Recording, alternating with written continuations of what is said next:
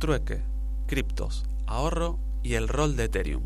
Todo eso en este episodio de Mucho mes, poco sueldo, un podcast sobre dinero, billete de efectivo, plata, mosca, viva, ingresos, sueldo, pastate, filo, billuya. Los humanos empezamos a intercambiar bienes mediante el trueque o intercambio. Una desventaja de esta modalidad es la doble necesidad de que ambas partes estén de acuerdo en lo que desean trocar o intercambiar. Si vos querés un celular, es probable que no necesites siete fardos de alfalfa, entonces el trueque no termina de realizarse. Esa desventaja se solucionó con la invención de los coleccionables y luego del dinero tal como lo conocemos hoy. ¿A qué me refiero con coleccionables? Son los homo neardentalis de los billetes, los famosos espejitos de colores que en algunas sociedades sirvieron como protodinero. Los humanos evolucionamos con un deseo de atesorar cosas por su rareza o su valor simbólico, como piedras, caracoles y ponerle dientes de animales. La función de estos coleccionables era servir como medio para almacenar y transferir riqueza. O sea, sirvieron como protomoneda, haciendo posible el comercio entre tribus y permitiendo la transferencia de riqueza entre generaciones.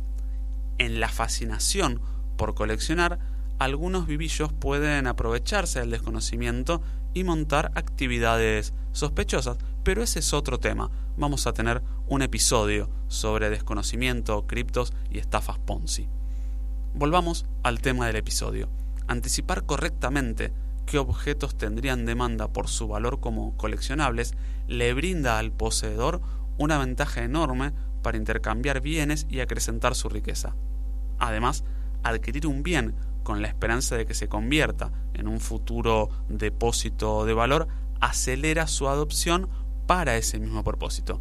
Se produce una suerte de FOMO, Fear of Missing Out, miedo de perderse algo, que en la teoría de los juegos está muy bien abordado por el equilibrio de Nash.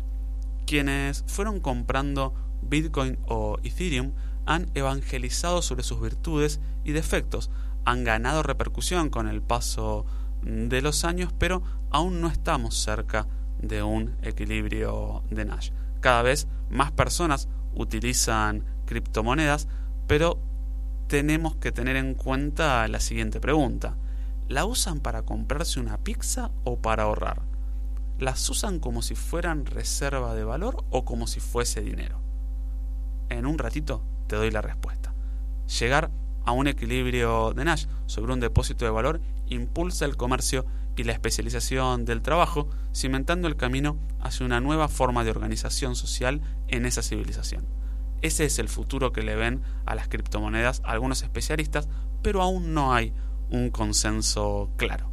Y más cuando dos depósitos de valor compiten entre sí. ¿Qué es lo que va a pasar allí? Cuando los depósitos de valor compiten, son las propiedades específicas de cada uno las que impulsan la demanda de la opción ganadora. Eso está ocurriendo entre Ethereum y Bitcoin. Ether es un instrumento de pago para las transacciones que se hagan en su propia red blockchain. Esta red, impulsada por Vitalik Buterin desde 2015, fue pensada para que sobre ella misma funcionen aplicaciones descentralizadas y colaborativas aprovecho para preguntarte, si a vos, que estás ahí escuchando este episodio, ¿qué te gustaría saber sobre Ethereum? Decímelo en los comentarios, así vamos preparando los próximos episodios. Además, ten en cuenta que Bitcoin es la primera y más popular de las criptomonedas, pero los expertos cripto y muchos inversores la ven como un activo financiero o reserva de valor, como si fuese el oro, la plata o los diamantes antes que una moneda digital para facilitar el intercambio como un coleccionable. Te spoileo el final de la temporada. Bitcoin tiene todo para sorprenderte. Ether también. La seguimos en el próximo episodio.